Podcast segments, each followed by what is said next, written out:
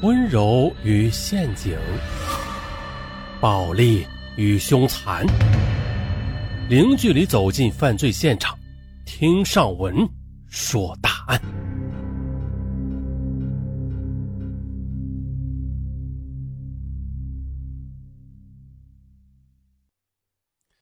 一个年仅十九岁的女大学生，联合两个男人。将曾经强奸还性虐过他的大款杀死、碎尸、抛尸丽江古城闹市区。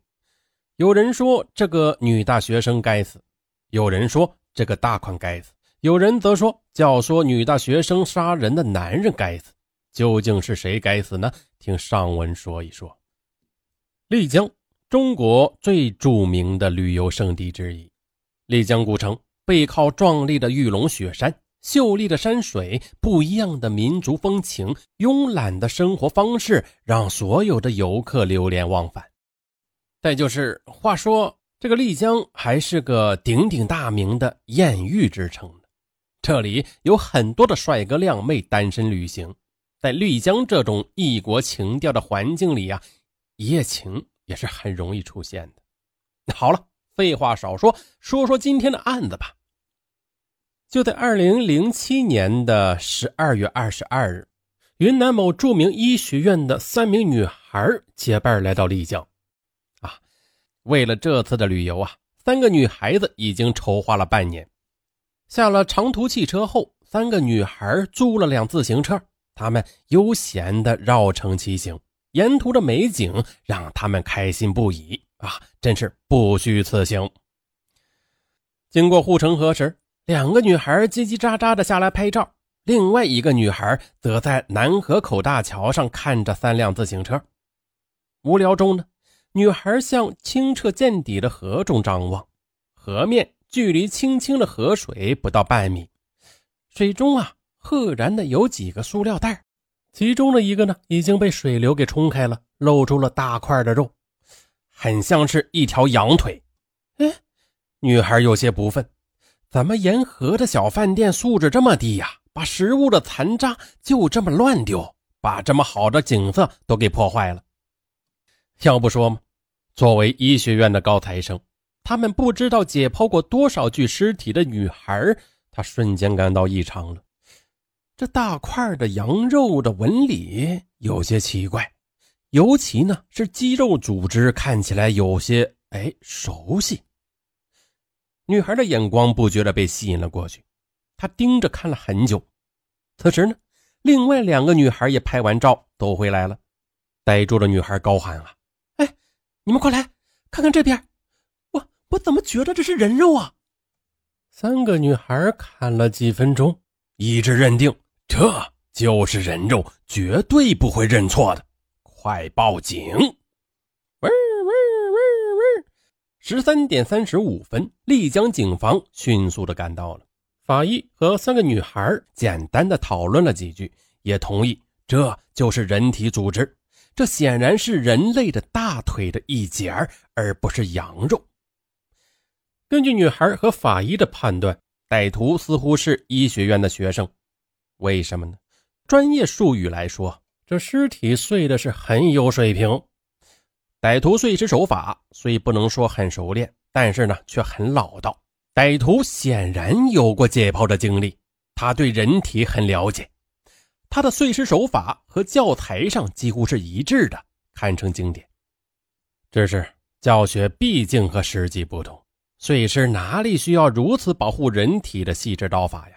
歹徒的手法比较生硬死板，机械的教板教材，这让他费了很多的力气。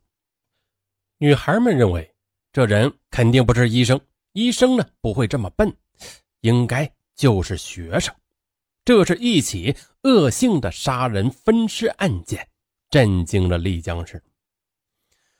最倒霉的是这三个女孩，旅游的兴致一扫而光，三个人呐，连丽江古城的大门还没进，当天就乘车逃离了这里。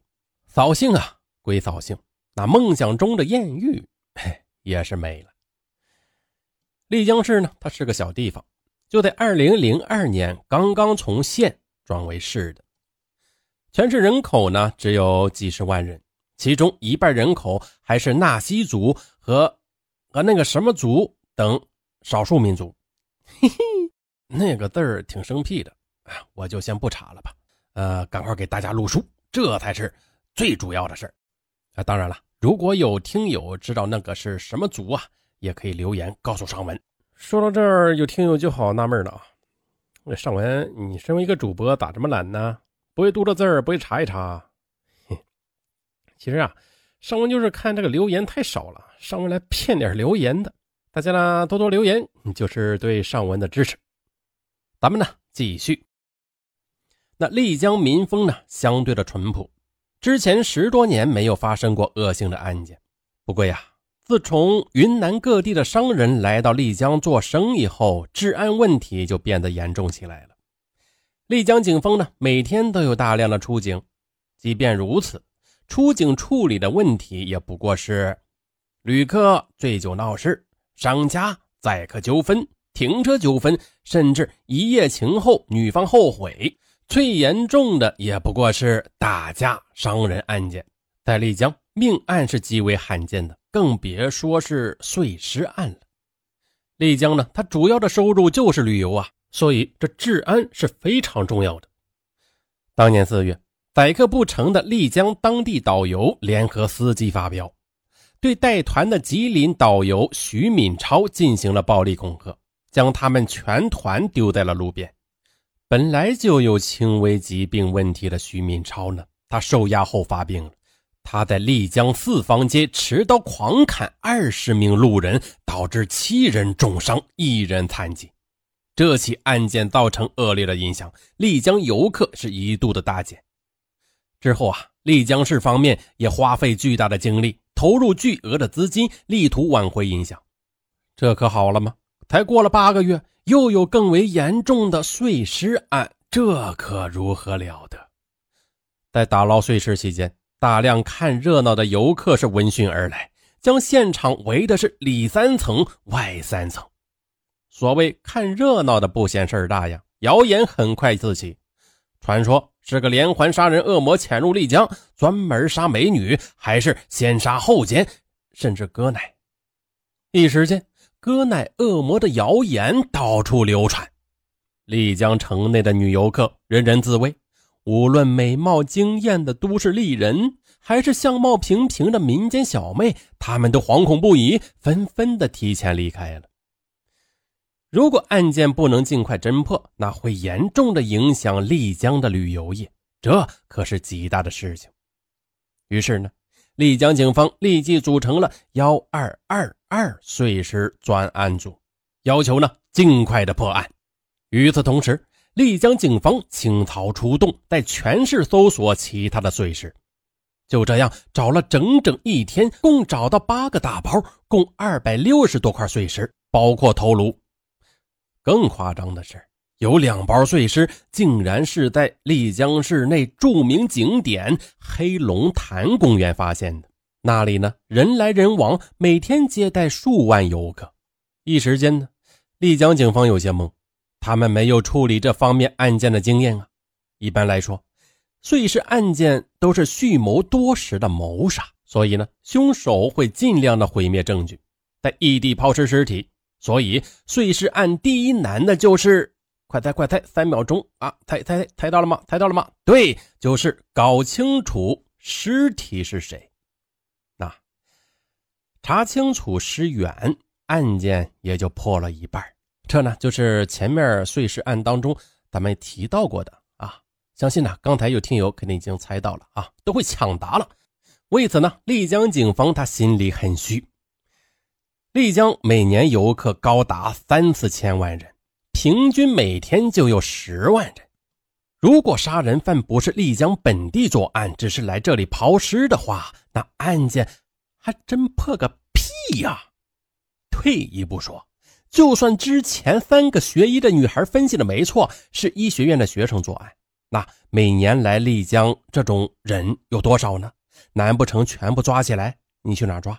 你知道谁来过吗？现场几乎没有任何证据。塑料袋呢是超市里可以买到的，那捆绑塑料袋的绳子呢也是随处可见的。没有发现任何的指纹。呃，但是对于尸体的检验呢，倒是很有意思。受害者一个中年男性，估计呢是三十五到四十岁之间，啊，皮肤黝黑，看起来像是本地人。嘿嘿，黑皮儿嘛，啊，这个男人的块头很大，身高一米七零，虎背熊腰，肌肉啊结实。同时呢，这个碎尸的手指部位有深深的戒指的痕迹。根据痕迹呢，判断是比较值钱的方戒，并且死者的头发呀还被烫过，水平还蛮高的。这在粗犷的云南男人中是很少见的。现在看来，这个男人似乎是个有钱人，他生活优越，工作轻松，并且呢平日很注重外表。不过呢，这个尸体检查又有发现了，这个受害者的膝盖和髋部。有很多的磨损，远远超过了他的年龄。看来，这人似乎是住在大山中的。年轻的时候呢，经常爬山，所以导致这样的磨损。死者颈部有明显的勒痕，配合器官的检查呀，可以确定他是被活活的勒死的。以上的分析啊，不错，嗯，但是有什么用啊？那对于确定尸体是谁，他根本就没有什么直接的帮助嘛。嘿嘿，但是，一旦确定尸源之后，那这些分析就有用了，不是吗？这不就在抓耳挠腮之际，案件突然峰回路转了。怎么个峰回路转呢？是这样的，就在发现碎尸案的当天，专门负责失踪案件的民警老张，他紧急的找到专案组。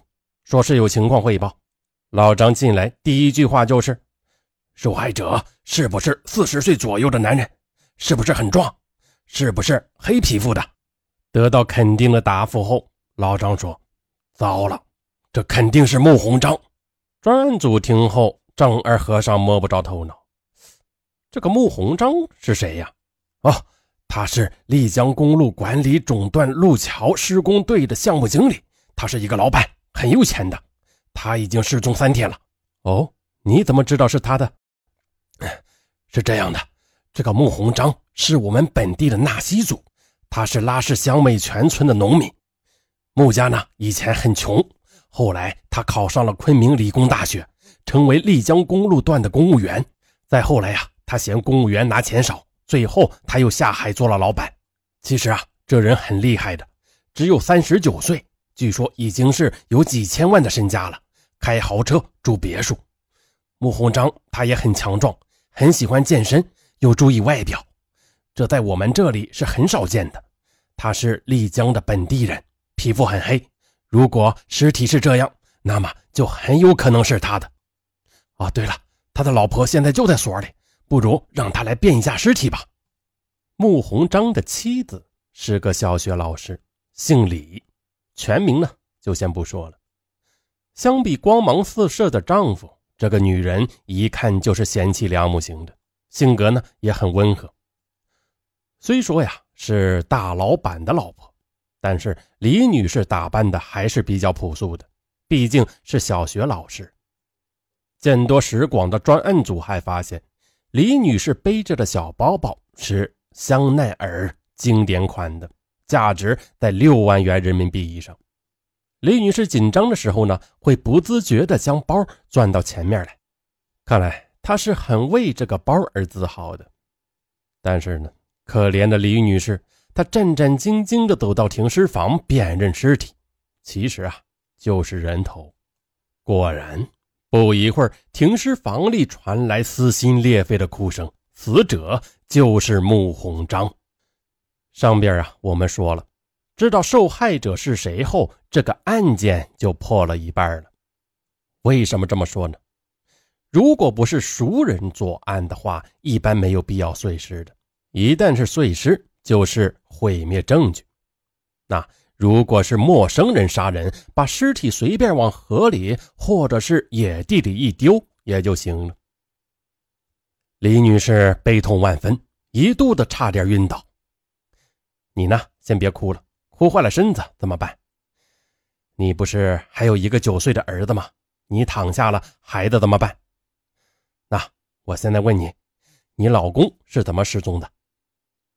李女士她抽泣着说：“我老公对家里很好的，虽然工作很忙，但是只要有事出差不回来，都会提前打电话告诉我。十二月十九日晚上十点，儿子都睡着了，他还没有回来。”我就打电话问他是不是出差了，但是我打了两次都没有人接听，第三次他就关机了。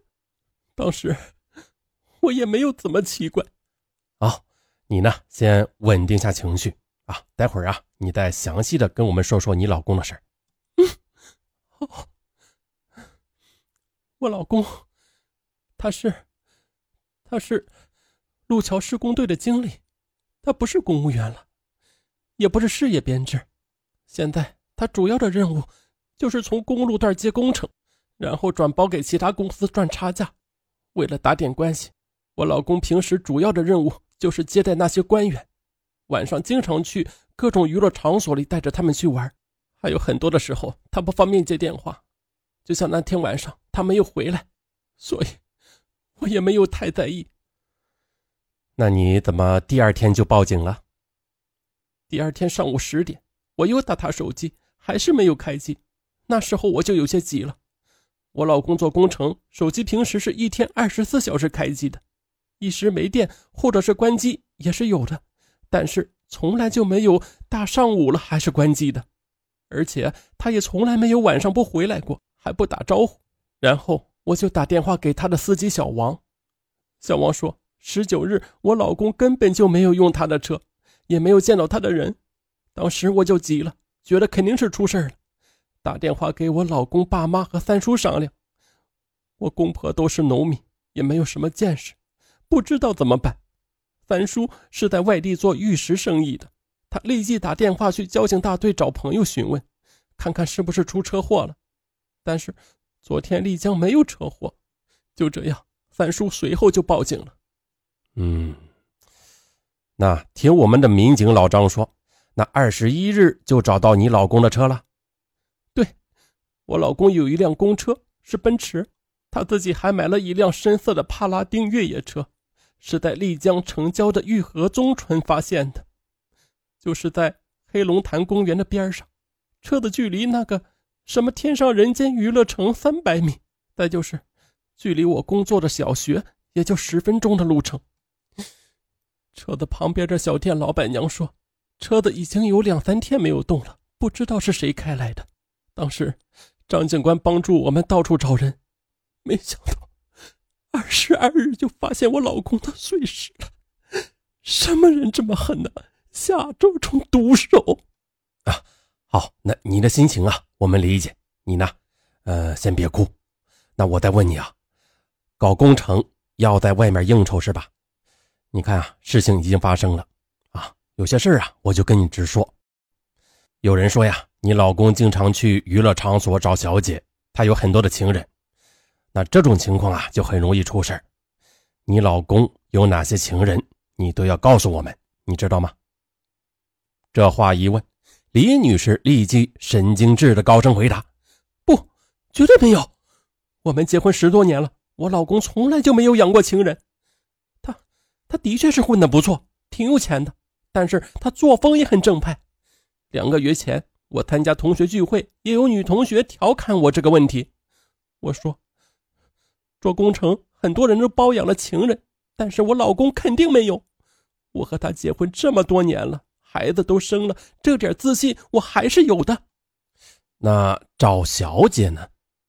我说了，我们夫妻感情很好。除了出差，他从来就没有在外面过过夜。每次在外面应酬，他都会主动打电话跟我说的。一般在晚上十二点前，他都会回家。他这个工作上面还有大老板，他要具体做事确实要应酬。他也经常在外面唱歌、喝喝酒，逢场作戏嘛。有时候他也和女孩子打交道，但也都是普通男女朋友关系，这是很正常的。他也没有隐瞒过我的。因为李女士斩钉截铁的回答，民警不得不相信了几分。所以优先排查穆鸿章生意上的仇人。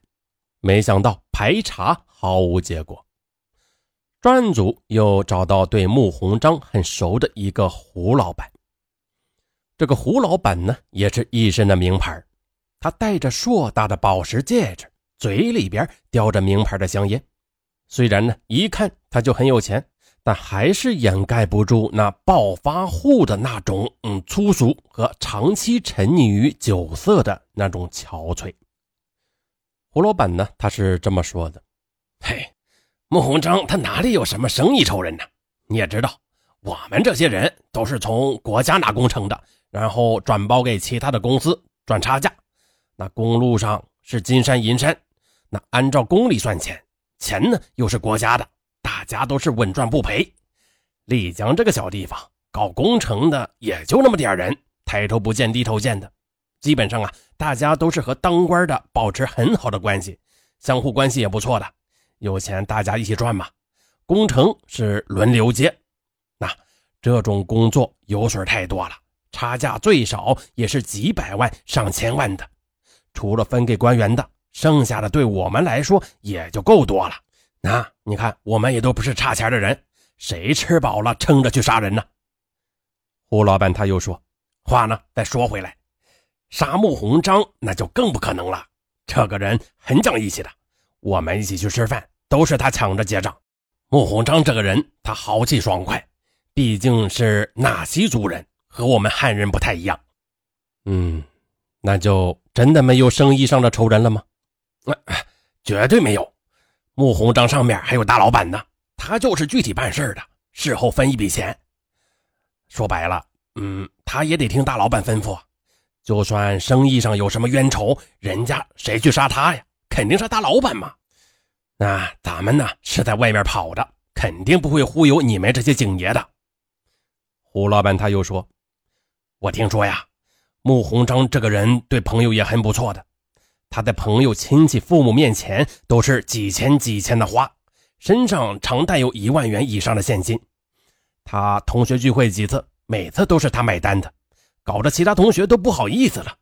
有几个同学有急事找他借钱，有的借的还很多呢，他都不在乎。哦，那照你这么说，这就奇怪了。穆鸿章生意上没有仇人，还有他老婆说他没有情人，那也就不会是情杀，也不是仇杀。那谁把他杀了，还碎成二百多块呢？那这就奇怪了。穆鸿章生意上没有仇人，他老婆说他没有情人，那不会是情杀，也不会是仇杀，那是谁把他给杀了呢？听了这句话，胡老板哈哈笑了起来。哎呀，女人呐，就是要面子。男人死了这么大的事儿，他还敢胡说？什么没情人？狗屁！我们这行经常的在娱乐场所混，身边是美女如云，哪个没有情人？穆鸿章在外面的女人可多了去了。我还知道他在拉布海边上有个三层的别墅呢。他老婆别说他自己不知道，这个别墅是干嘛的？还不是养女人的？就我知道的，穆鸿章就养过好几个情人了，有坐台的小姐，还有风骚的老板娘。啊，对了，最近我还听他说，他搞上了一个女大学生呢。才十九岁，民警说道：“他的老婆呢？刚才一口咬定他没有情人的，最多也是逢场作戏而已。逢场作戏？我看穆鸿章和他老婆才是逢场作戏呢。穆鸿章和我们几个老板呐，经常去天上人间娱乐城找小姐。那个娱乐城距离他老婆上班的小学，步行也就十分钟。他老婆能不知道吗？”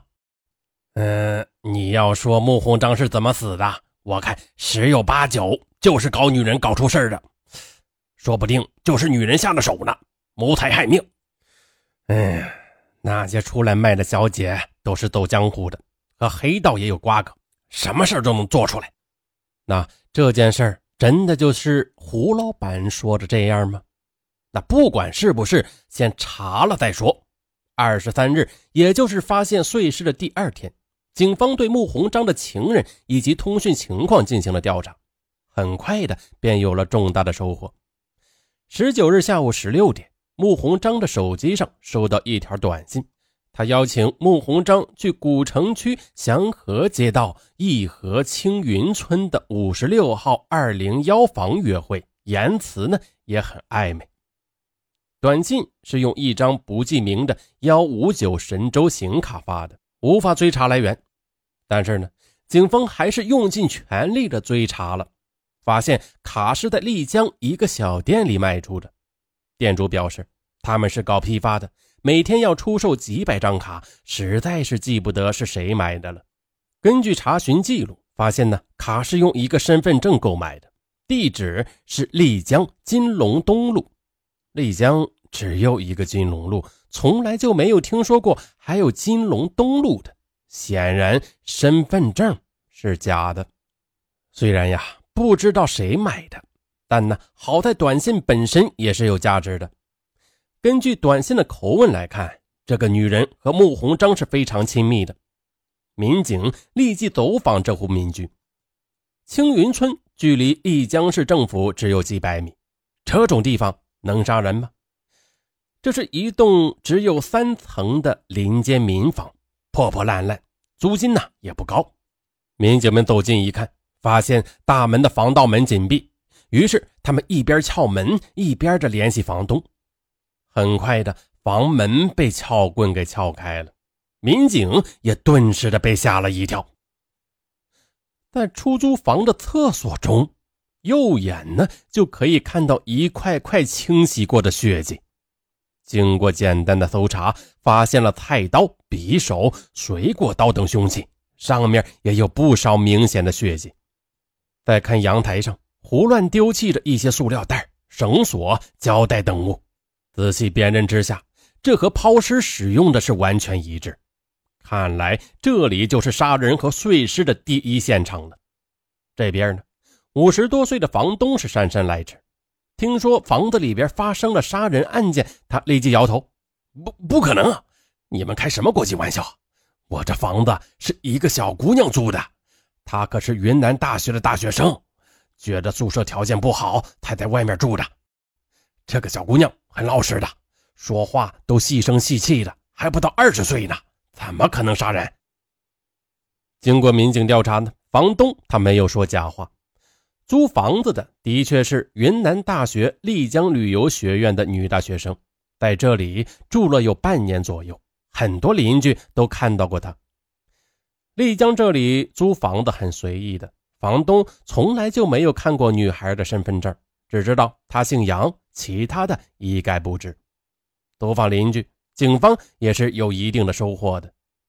周边邻居的说法呀，和房东有些不同。他们认为这个女孩长得很是清纯，人呢挺老实，但是却不是那种三好学生型的。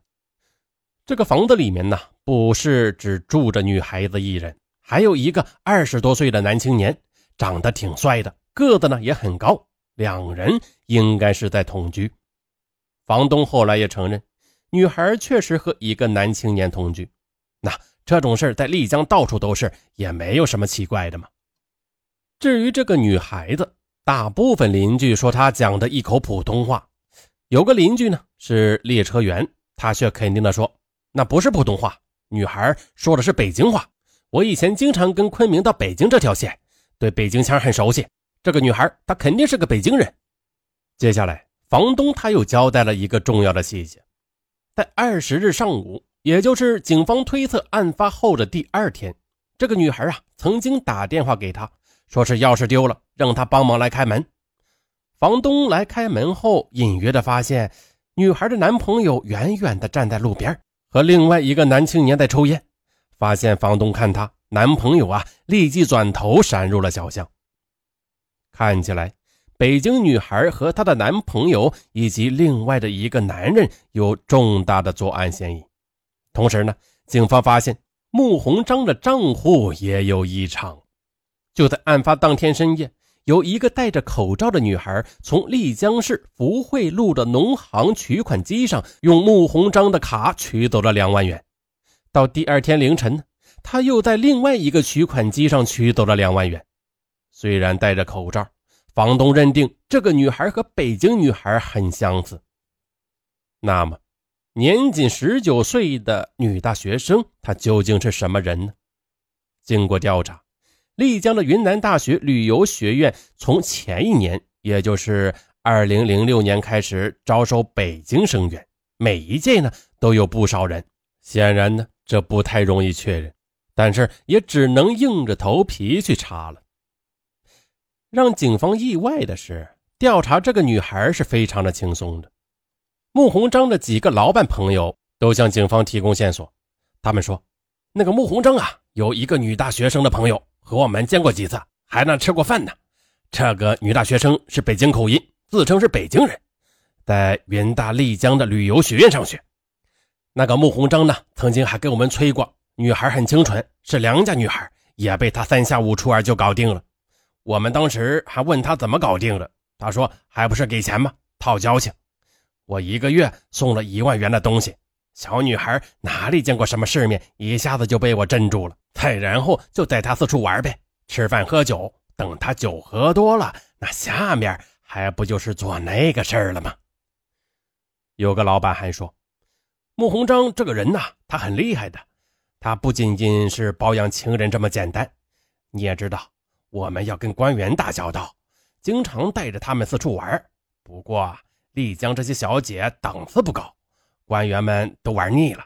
后来听说这个穆鸿章让这个女大学生带着他的几个女同学陪着官员们吃过饭。那你看穆鸿章有没有本事？这种点子他都想得到。呃，也是，毕竟人家上过大学嘛，不是我们这些土财主可以相比的。呃，这个女孩子以前在天上人间夜总会当过陪唱的，穆鸿章就是在这里发现她的。根据老板们拆台的这些线索，那警方立即赶赴天上人间夜总会。天上人间夜总会啊，是当时丽江最豪华、档次最高的夜总会了，小姐呢当然最多了，美女如云。但是呀，知道出了人命，夜总会哪里敢隐瞒呢？他们立即协助调查。夜总会的老板告诉民警。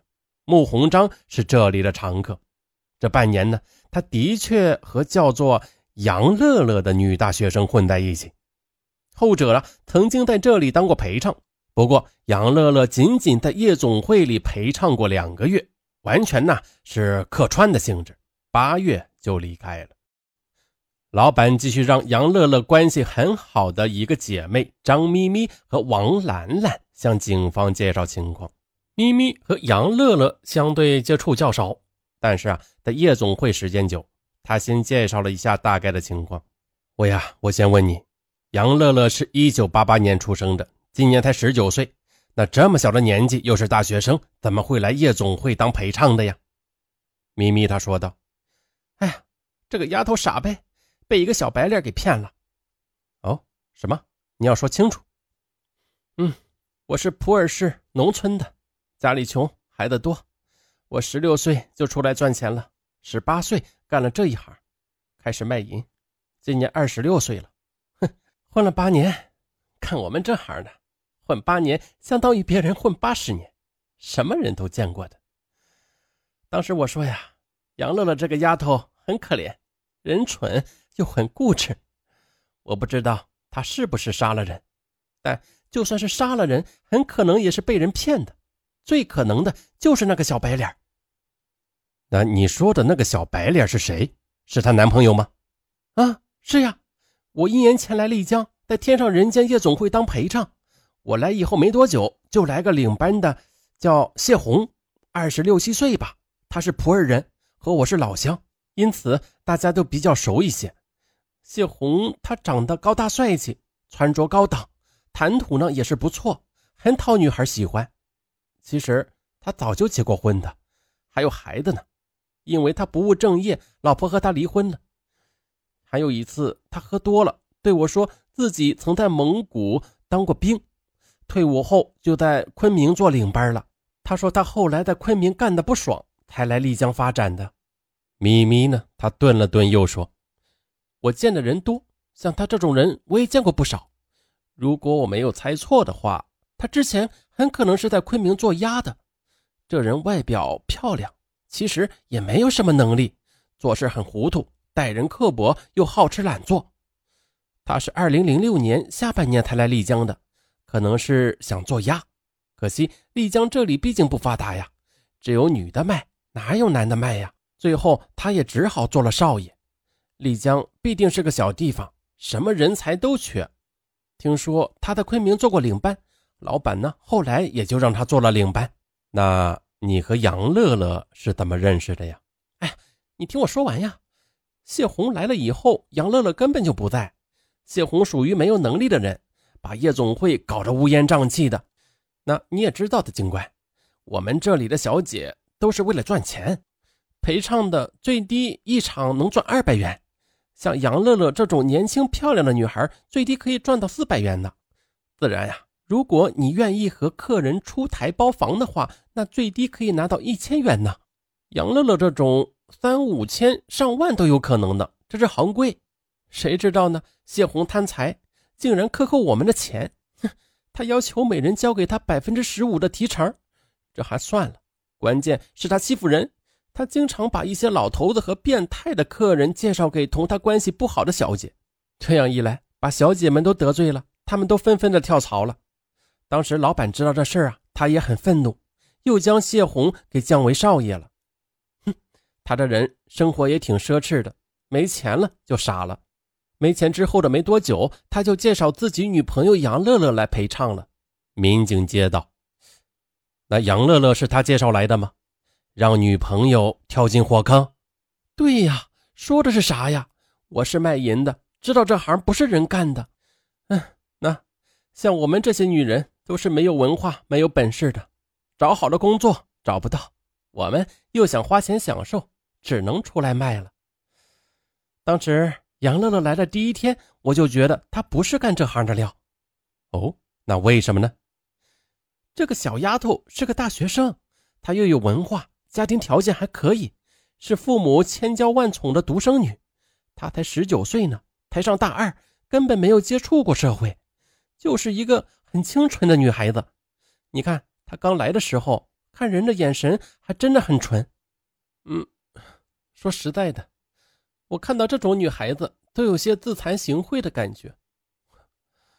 我觉得自己很脏。我当时觉得谢红这个家伙真不是东西。让自己的女朋友出来卖，自己坐享其成，真他妈畜生！那你能肯定杨乐乐不是为自己，是为谢红出来混的吗？这，这个我就不能肯定了。我年纪大，和他接触的少。兰兰和他年纪接近，两个人关系比较好。你让他说说。王兰兰是大理人，今年二十一岁，干这行呢也不过两年，风尘气还是比较少的。如果他穿着一身学生装的话，那很多人都会把他当成学生。也许就是这个原因，兰兰才和杨乐乐是比较投缘，哎，关系呢还不错。兰兰说：“杨乐乐就是被那个男人骗的。才来第三天，杨乐乐陪喝的时候，就遇到一个客人摸胸。警察同志，你见识多，我们陪唱几个小时就能给我们好几百。”看中了之后，就要求出台去嫖，就是因为这个，杨乐乐根本就没有见识过的，当场他就吓哭了，跑了出去，说要报警。客人当时也呆了，吓得赶快喊领班换人，还给了杨乐乐五百元的小费。再后来，一直到夜总会下班，我看到杨乐乐坐在娱乐城的门口发呆，眼泪当时还没有干。当时我心软了，问他怎么不回去呀？她说：“等男朋友谢红一起走。”我当时就忍不住和她聊了一会儿。那你们聊的什么呀？随便聊聊。杨乐乐就是个半大的孩子，他头脑里是一片空白的。虽然我只比他大两岁，但是社会经验却比他多十岁也不止。他说自己是北京人，他的爷爷奶奶还有爸爸妈妈都是在煤矿上工作的。爸爸好像还是个副科长呢。后来听他说煤矿不景气，他的爸爸妈妈就下岗了。好在家里还有些积蓄，只有一个女儿还能维持。我还知道他的妈妈身体不好，他就在家里照顾他和长期卧床的奶奶。爸爸为了他，不惜放下架子去给别人打工，好像是在建筑工地开搅拌机。嗯，对，是这样的，风里来雨里去的，一个月听说也就赚九百元。而杨乐乐呢，一年学费就要一万两千元，生活费也要几千元，一共差不多两万元呢。家里紧巴巴的。当然了。他在丽江也很节省，即使想喝瓶酸奶都要想一会儿的。兰兰又说：“杨乐乐从小就是奶奶带大的，是那种家里呵护很好的女孩子，从来就没有接触过社会。他说他奶奶是护士，他从小呢也想当医生或者是护士。高中的时候还学习了医学，参加过解剖。后来他最终就来到了我们丽江。”上了云南大学的旅游文化学院。哼，杨乐乐他说话时很天真的，说的一些傻话让我听了都好笑。但是我看他这么呆，忍不住问他怎么和老练的谢红搞在一起的。那他怎么说呀？哼，他说有一次他们年级组织活动，全体学生去野外烧烤，当时谢红也请来帮忙烧烤的，还兼职做 DJ。高大帅气的谢红一眼就看上了他呢，主动的和他打招呼，两人就是这么认识了。第二天，谢红主动约他吃饭，去酒吧聊天，去茶吧喝茶，慢慢的就熟悉了。他觉得谢红对他特别的好，加上一个人在丽江上大学，人生地不熟的，他很寂寞，就跟他谈朋友了。就这样，两个月后，谢红说想娶她，还跪下来求婚。杨乐乐激动的哭了。后来我知道，当晚他们两人就发生了关系，之后就同居了。杨乐乐这个丫头啊，当时十九岁，谢红二十八岁。杨乐乐没接触过社会，谢红呢，她却在夜总会混了八年。杨乐乐之前没有谈过男朋友，还是处女。谢红结过婚，还有孩子。民警同志，你们觉得呢？呃，你的意思是谢红骗人家小姑娘？那肯定是呀，这种人我见多了。他们本来就是吃软饭的，不管到了哪里打工，都设法去找个傻女孩子做女朋友，骗了色还不算，还要骗吃骗喝骗零花。可惜的是，杨乐乐也没有什么钱呀。他每年的两万元学费和生活费都是父母省吃俭用省下来的。不过，杨乐乐她自己也不花什么钱，年轻女孩子嘛。随便打扮打扮就很漂亮了，可是谢红她不同，她抽着香烟都是一包五十元以上的，穿的衣服都是世界名牌的，还经常去国外旅游。他做少爷一个月也就两三千元的收入吧，怎么能消费得起呢？兰兰接着又说：“他自己赚不到钱，就让女朋友去赚。我听杨乐乐说，谢红说大学生不能结婚。”所以等到杨乐乐毕业后就结婚，哼，他还买了个不值钱的戒指送给她，说是订婚戒。这个傻杨乐乐就被这幕戏给骗了。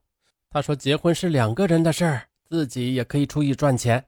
谢红呢，他就花言巧语的介绍他去陪唱，说这是最高薪的职业了，一个晚上就唱唱歌就能赚五六百，遇到有钱的客人，一次小费就有上千。这样一个月不就是一两万吗？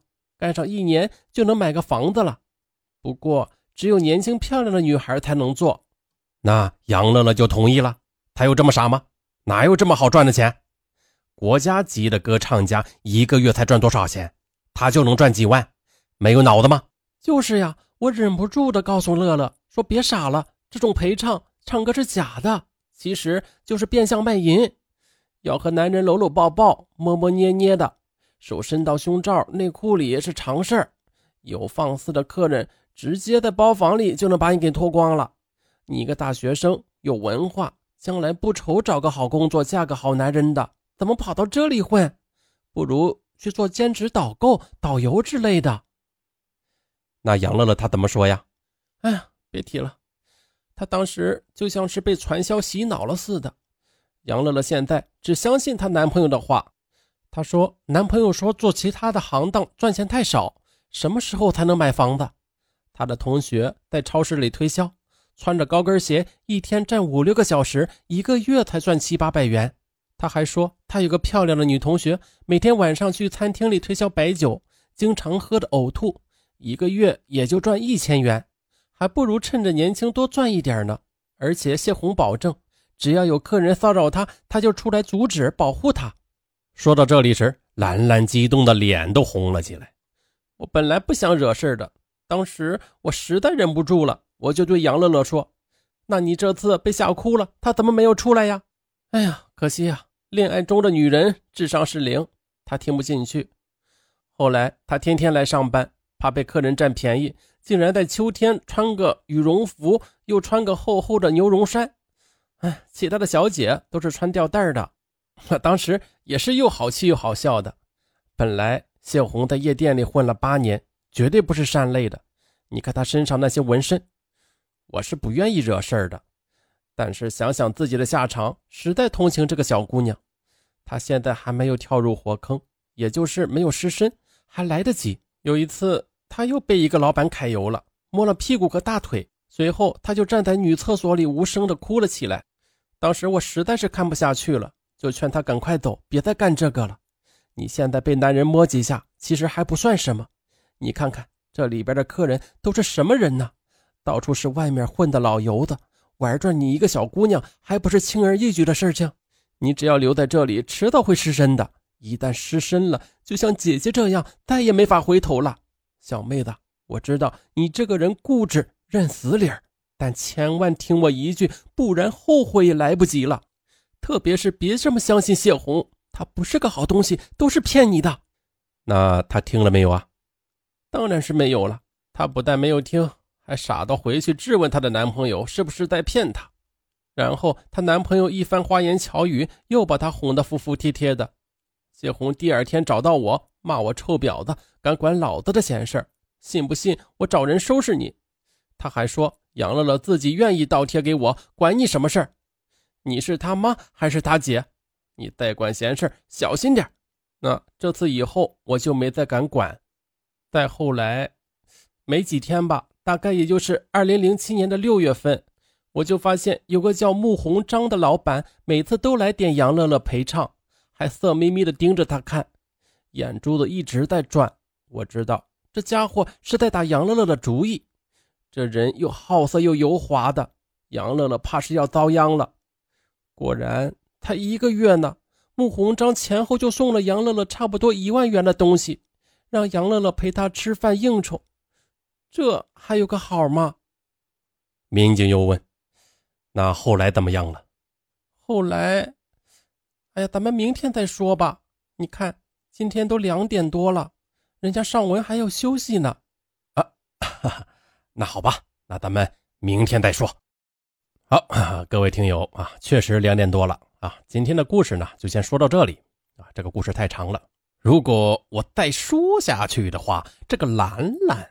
他都该心痛上文了，各位听友，咱们明天不见不散。那后来怎么样了？后来，大概杨乐乐才陪唱一个多月后，也就是七月，有一次我看到他一个人呆呆的站在娱乐城的阳台上一个多小时，下雨了他也不进去。当时我又没忍住，给他送了把伞，他抱着我哭，说几天前。他陪着穆鸿章吃饭，被他一个劲儿的灌红酒，结果喝多了。当时穆鸿章他说是要送他回学校，其实啊是将车子开到郊区，将他强奸了。杨乐乐说，当时他喝的太多了，意识模糊，挣扎了没几下就晕睡过去了。他还说，中途他醒来一次，发现穆鸿章还在施暴，但是没来得及喊叫，他又晕睡过去。那他为什么不报警呢？哎。小姑娘懂什么呀？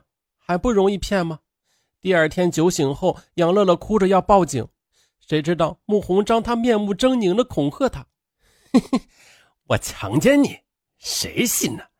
你跟我一起吃了这么多顿饭，收了我这么多的礼物，难道不要一点回报吗？你去报警试试看。告诉你吧，我在丽江哪儿都很熟，公检法都有朋友，看看他们信谁。”而且你闹开了，你还能有个好？你去坐台又被人强奸，这种丑闻，你们大学还能要你吗？肯定会开除你的。到时候我看你怎么样向你爸妈交代。再后来，穆鸿章又哄过他：“ 乐乐，你看啊，你现在虽然不是黄花大闺女了，但是这有多大关系啊？男女还不就那么回事吗？我我对你是有感情的，哎，只不过啊是一时冲动，你原谅我。我呢可以给你钱，帮你完成心愿。对了，你不是还有三年毕业吗？”三年学费、生活费是六万，对吧？那我全部给你。哎，你看这样，你爸爸一大把年纪，也就不用出去打工了。你说是不是呀？那杨乐乐他是怎么做的？哼，这傻丫头，她当时拿不定主意，她跑回出租屋里问男朋友谢红。谢红当时根本不在乎，说事情已经出了，还能怎么样啊？先把穆鸿章说好的六万元拿到手再说。嗯。谢红当时恐吓过我，我当时也不敢再说什么，就劝他和他爸妈商量商量。想了几天，我觉得做人还是有良心的，不能见死不救。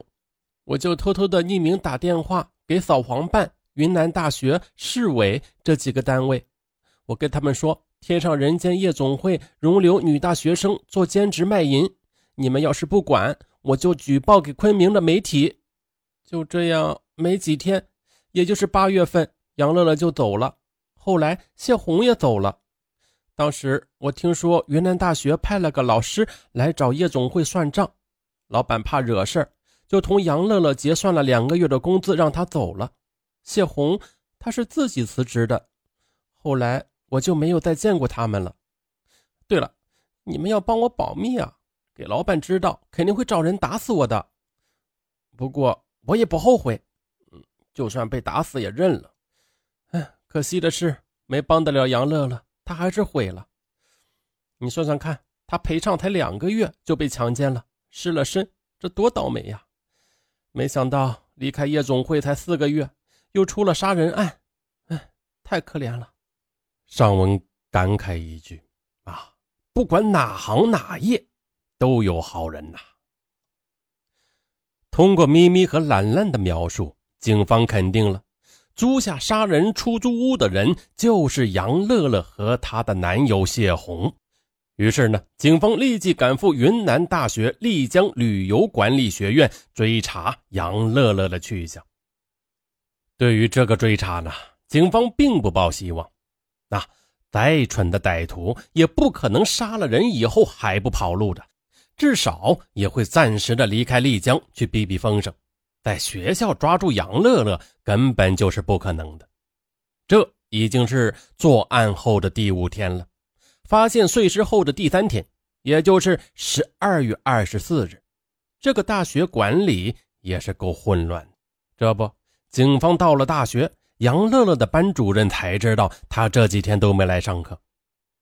赶到女生宿舍二号院四栋楼的二零三宿舍，让警方大吃一惊。杨乐乐，他正躺在床上看书。哎，面对全副武装的警察，就算是常年流窜的有经验的杀人惯犯，一般也会吓出尿来的。呃，没想到年仅十九岁的杨乐乐，他却毫不慌张，他只是淡淡的说：“我知道你们要来干什么，我跟你们走。”被带到公安局后。专案组民警也不相信自己的眼睛。杨乐乐的外表呢，很普通，是有些漂亮的邻家小妹的感觉。她留着很清纯的长发和刘海，相貌呢非常的清秀。她身高一米六五，很瘦弱。她的衣着呢也有些时尚，却毫不前卫或者社会。她呢也没有戴首饰，操着一口悦耳的北京话。一听啊，就知道这是性格豪爽的活泼女孩。面对警方的询问，杨乐乐她坦然地承认杀害了穆鸿章，并且还碎尸，并且呢一口咬定是自己一人所为，目的就是要报复穆鸿章对他的强奸。民警对他说：“哎，杨乐乐，你才十九岁，就做出这种事儿，你知不知道杀人要偿命的？你说杀穆鸿章是为报复？对，这个禽兽他强奸了我，恐吓我不要报警，又花言巧语的骗我，说可以给我六万元。我当时相信了他，结果我被骗了，他一分钱都不给我。我去向他讨要，他就要挟我，让我去他陪他应酬才会给我钱。当时我没有办法，就被迫的陪他客户去吃饭、打牌、唱歌。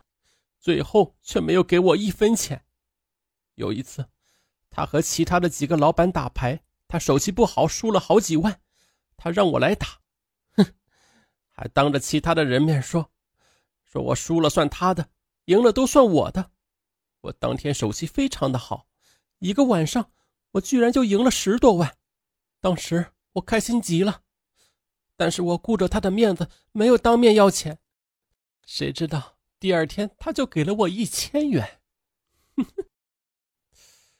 嗯，是挺小气的，看不出他一个老板出手这么吝啬啊。吝啬算什么？他根本就不是人。后来他又让我找几个女同学一起陪他应酬官员才给钱，他保证这些人会规规矩矩的。我没有办法，就请了几个要好的女同学，说是做兼职，结果。当天晚上吃饭，那几个家伙没多久就要占我们的便宜，他们还一个劲儿的说下流话，不堪入耳。我的那几个女同学受不了了，当场就要走。当时还有一个家伙，他拦着包厢门不让走，还扇了我一个女同学几个耳光。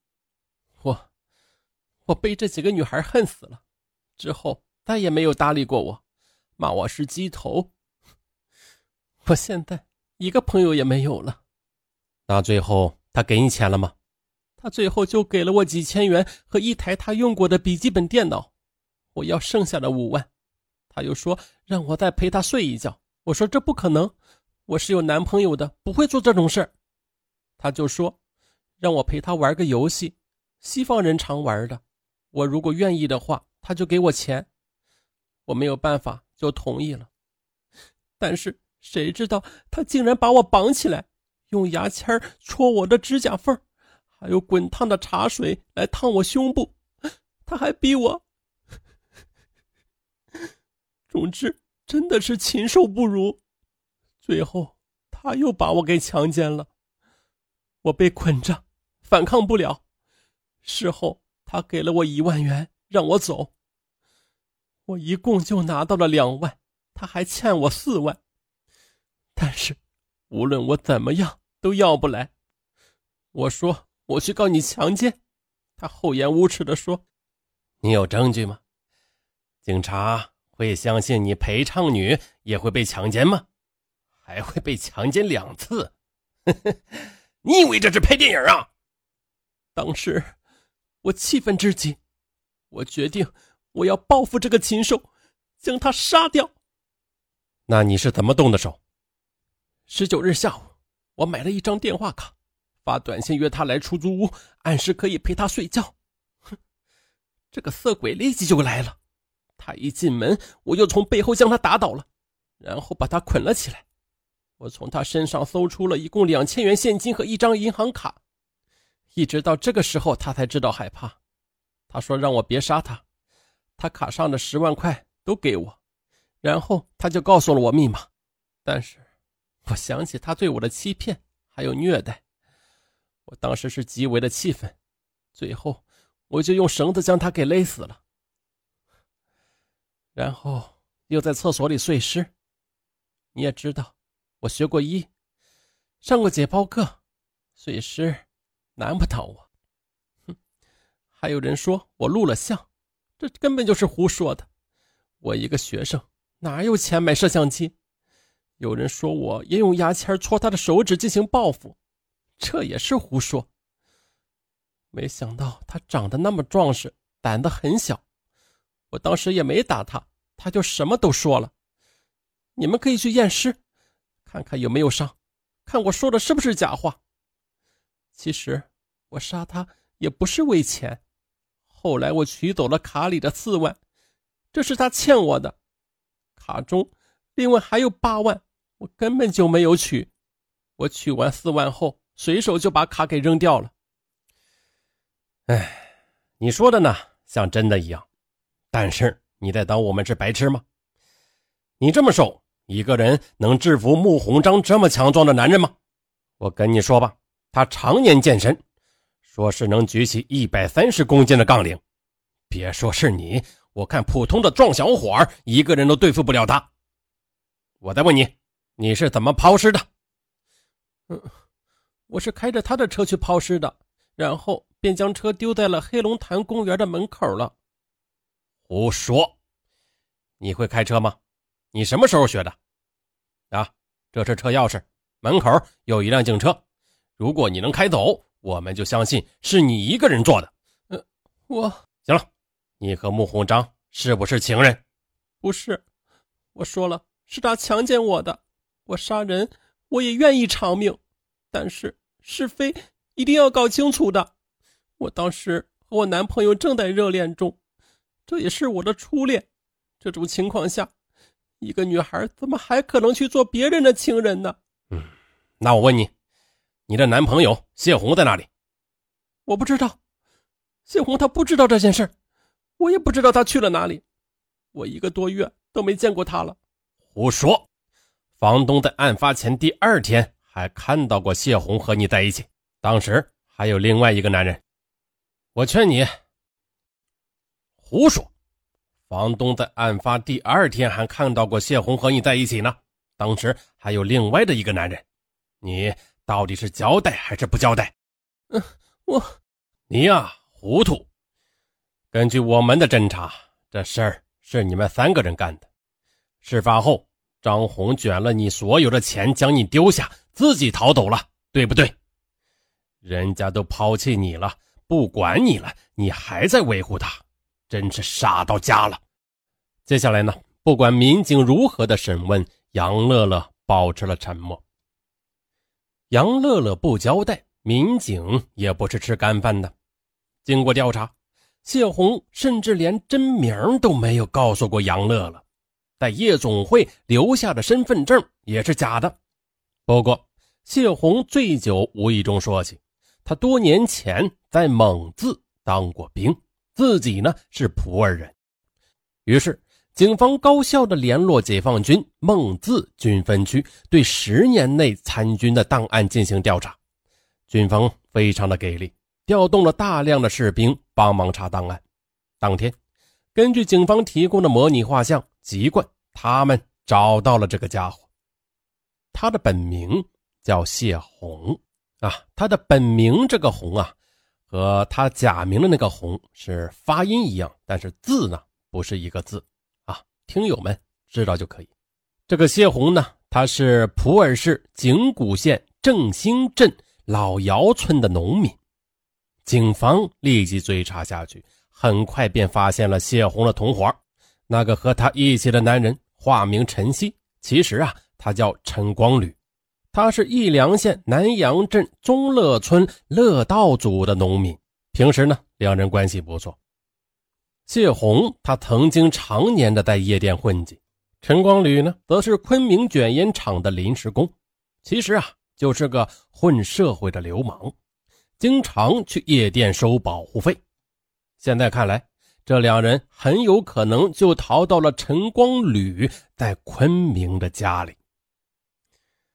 丽江警方联系昆明公安局，在二十五日，也就是杨乐乐被捕的第二天，在陈光吕的家里，警方扣住了陈光吕的二姐。根据他二姐的交代，警方又追到圆通寺，将两个家伙生擒抓住。嗯，当时啊，他们正提着行李在烧香呢，哈，良心不安吧？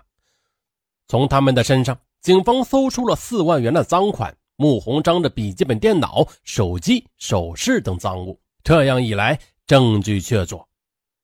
被捕以后，谢红立即表示坦白，他承认犯罪。但是谢红说的一切都是女友杨乐乐主使的，为了报仇，他只是听从杨乐乐的命令行事。至于陈光吕是来帮忙的，他甚至说，动手勒死穆鸿章的也是杨乐乐。至于他为什么和陈光吕带着抢来的四万元逃走呢？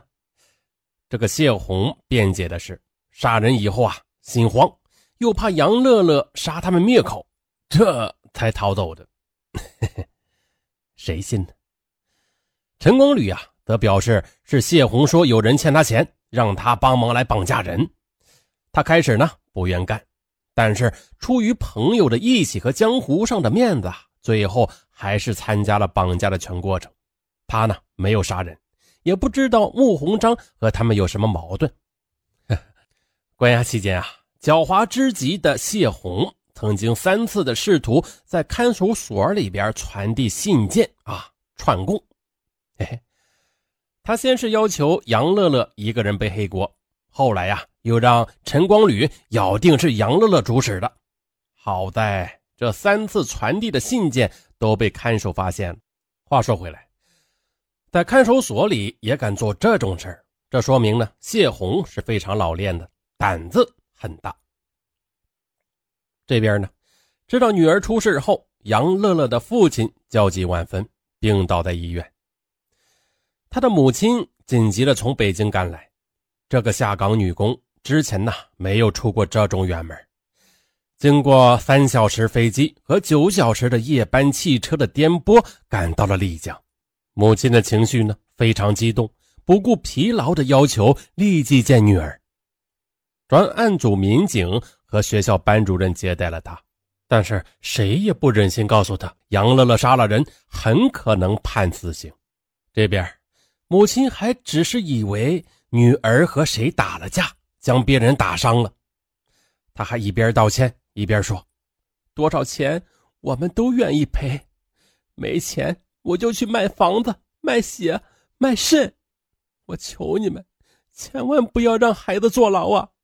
我们家闺女年纪小，不懂事就给她一次机会吧。啊，还有，求大学保留她的学籍啊，千万不要开除她，这样的话就毁了孩子的未来了。”听到这儿。知道为什么杨乐乐这么傻了吧？面对这个母亲，民警和班主任是张口结舌呀，都说不出话来。直到最后呢，才告诉了他真相。但是还没听完民警的话，他的母亲就晕倒在了地上。醒来后，这个母亲她痛不欲生。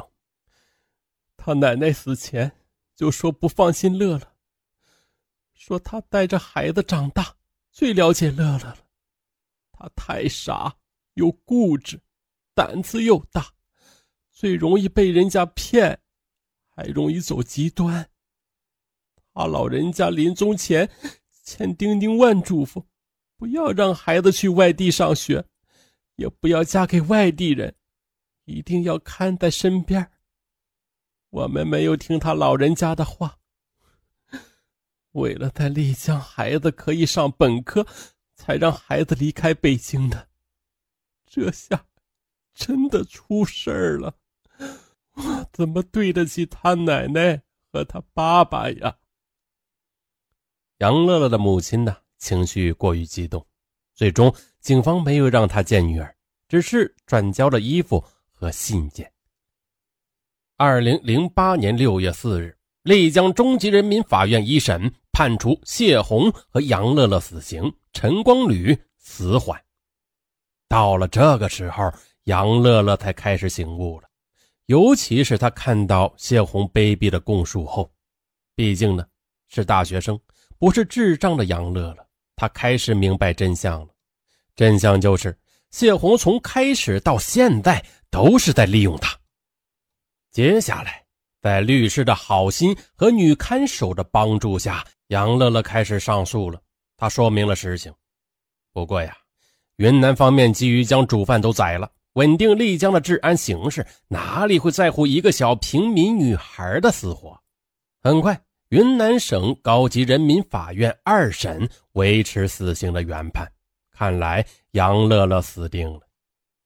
但是，哈哈，此时救世主出现了。何为救世主？被判处死缓的陈光吕突然表示有话要说。陈光吕交代：“我是流氓，不是个好人，但不像谢红这么阴毒，他要害死人家小姑娘。我之前呢隐瞒了实情，现在我都说出来。我就一个人，没有老婆孩子，横竖死了也无牵无挂。我呢杀人，大不了枪毙呗，也就是罪有应得而已。但是呢，我也不能做这种绝八代的事情。好，你说说看。我呢？”是被谢红邀请来要账的，说要把这个大款给绑架了，然后敲诈一笔钱，然后再把他给做掉。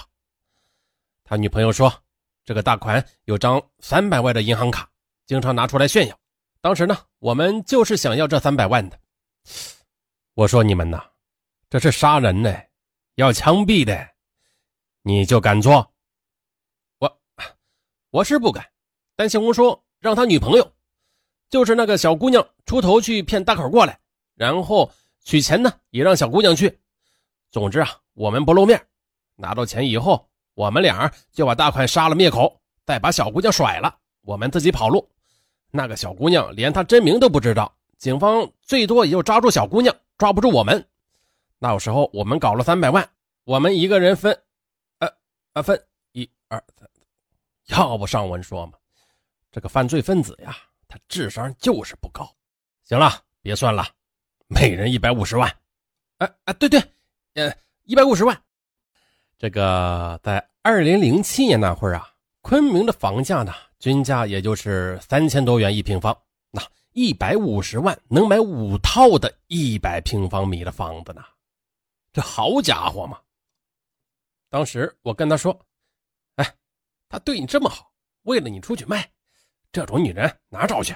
你舍得甩掉她吗？那他怎么说呀？当时谢红他说：“不就是个女人吗？玩我也玩过了，再用她搞点钱。哼有了钱，什么样的女人找不到？干嘛找这种又呆又傻的？床上功夫还这么烂？”陈光吕他又说：“案子都是我们两人计划的，也是我们准备的。当时我们在古城区的金甲市场还有中义市场购买了尼龙绳。”橡胶手套、黑色塑料垃圾袋，还有编织袋、手套及衣服、帽子、鞋子之类的东西。随后，谢红便骗小女孩说是帮她出气，把大款抓住打一顿，再然后敲诈大款的一笔欠账。那个大款理亏，肯定不敢报警的。到时候，他们两人就用这笔钱做小生意，等小女孩毕业后就结婚，一起过日子。小女孩当时她就同意了。但是小女孩之前就已经和大款断掉了，有两个多月不联系了，怕约不来。谢红他就说这个大款是色鬼，肯定会来的。那你们究竟是怎么动的手？呃，小女孩把大款骗来之后，我和谢红突然就从背后动手了，将他给撂倒，捆了起来，然后又堵住了他的嘴。这个家伙确实很壮实，当时他拼命的挣扎，我们两个费了半天劲才收拾住他。那个小女孩没有见过这种场面，吓得当时是躲在卧室里不敢出来。绑架了以后，我们就逼那个大款说出密码，然后取走了四万元。当时我们知道，这卡里面明明还有八万多呢，但是这个小女孩她不取，说四万元是大款欠她的，她不是为了钱。呃，没有办法，那我们呢也不愿意冒险出面，只好让小女孩去取钱。她不愿意，我们也就没有办法了。陈光吕他接着说道：“哎，他哪里知道啊？谢红这家伙就是为了钱，但他表面上说是为小姑娘出气，想报复，其实都是放屁。再后来动手时，我我有些心虚了，我说要不然不杀人了吧？谢红他当时却说，这个大款经常去娱乐城和他认识，不杀他肯定会报警的，啊，到时候我们谁都跑不掉，只能灭口。”谢红，他一开始考虑让小女孩动手的，说是这样我们可以脱罪。但是小女孩已经吓呆了，躲在卧室里不敢出来。最后没有办法，我们两人就一起把那个大款给勒死了。我记得在勒死他之前，他吓得是屎尿齐流，哭着说让我们饶命。但是我们没有放过他。不过呢，在事后分尸的时候，确实是小姑娘和我们一起干的。我们不懂解剖嘛，搞了很久还没搞定。天都要亮了，当时他那个出租屋靠着街，离着市政府只有几百米，很危险的。谢红怕血腥味被邻居闻到，她很着急。谢红说：“小姑娘学过医，就让她帮忙。”小姑娘负责切割的是尸体的膝盖以下部位。等会儿，那三百万你们抢到没有？狗屁！那个大款也是个花狐狸，他油得很。他说的那个三百万的白金卡是公司的营业款，只有会计拿着大老板的签字才能取出来，他自己根本就取不出来。他就是拿着这个卡，专门的去骗女孩子上床。他自己倒是有些钱，不过都买房子、买别墅了。不过他自己的银行卡存折里边还有七八十万元的存款，只不过都是在家里。他说得通知他老婆才能拿出来。再后来，谢红发现他老婆曾经连续打了几个手机，他怕他家人报警。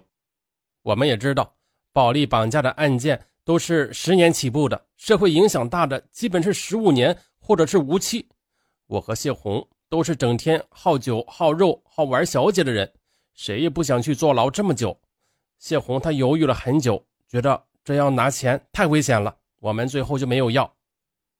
嗯，嗯什么嗯？继续说。呃呃，我们把打款杀了后，嗯，就事先用准备好的黑色塑料袋和编织袋包装后，然后再搬运到他的越野车上，并在部分的塑料袋中加入石块。当时是由谢红驾车，我们共同将石块抛入玉龙新县城的护城河内的。同时，谢红让小姑娘去做最危险的取钱工作，然后那个小姑娘前后去取了两次。一次两万，一共是取了四万。呃，警察叔叔，我没算错吧？是四万吧？行行行，继续说。啊啊！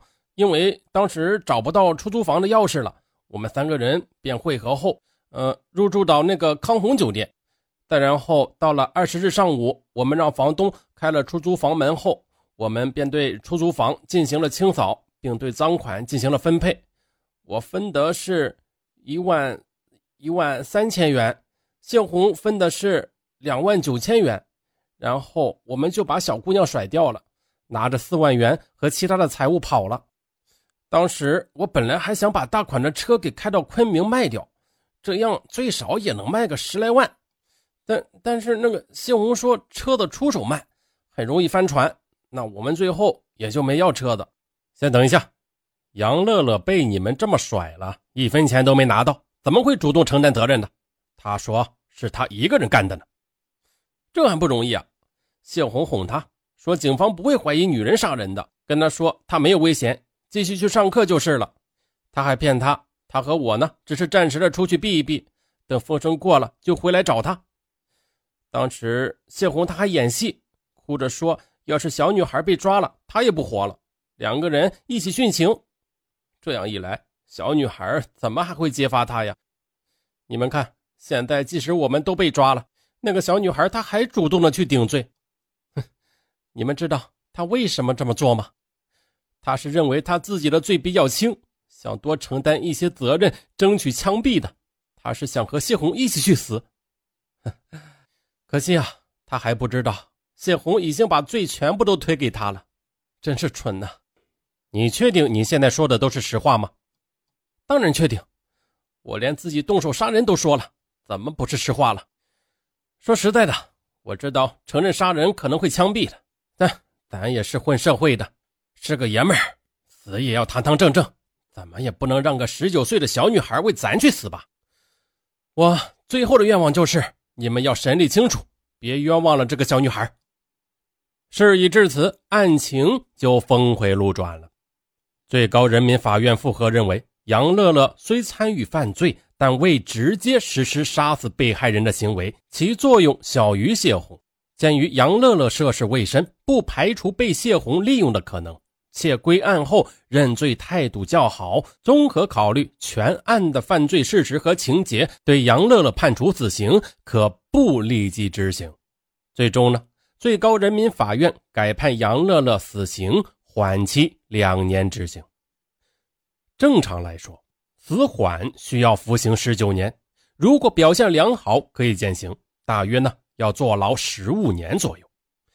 杨乐乐十九岁入狱，出来也不过是三十四岁，还有大好的人生。陈光吕呢，他虽然参与杀人了，最终维持死缓的判决。谢红，他则作为主犯和杀人凶手，凶狠残忍，造成了恶劣的社会影响，维持死刑判决。二零零九年四月十七日上午，谢红在丽江被执行枪决。让人无语的是啊，谢红在枪毙前留下的遗言是非常怨毒的，也让诸位想象不到。他说：“我唯一不甘心的就是，为什么杨乐乐不陪我一起去死？”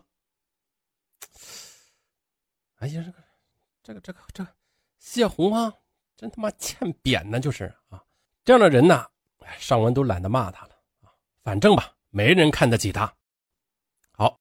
在这个案件的最后啊，尚文还是忍不住想说：有女儿的爸爸妈妈们呢啊。千万别把自己的女儿养成这样天真的，嗨，天真的是好听的，千万别把女儿养成这样的呆子。这个社会呢很复杂，很多人都是禽兽不如的混蛋。好，咱们下期再见。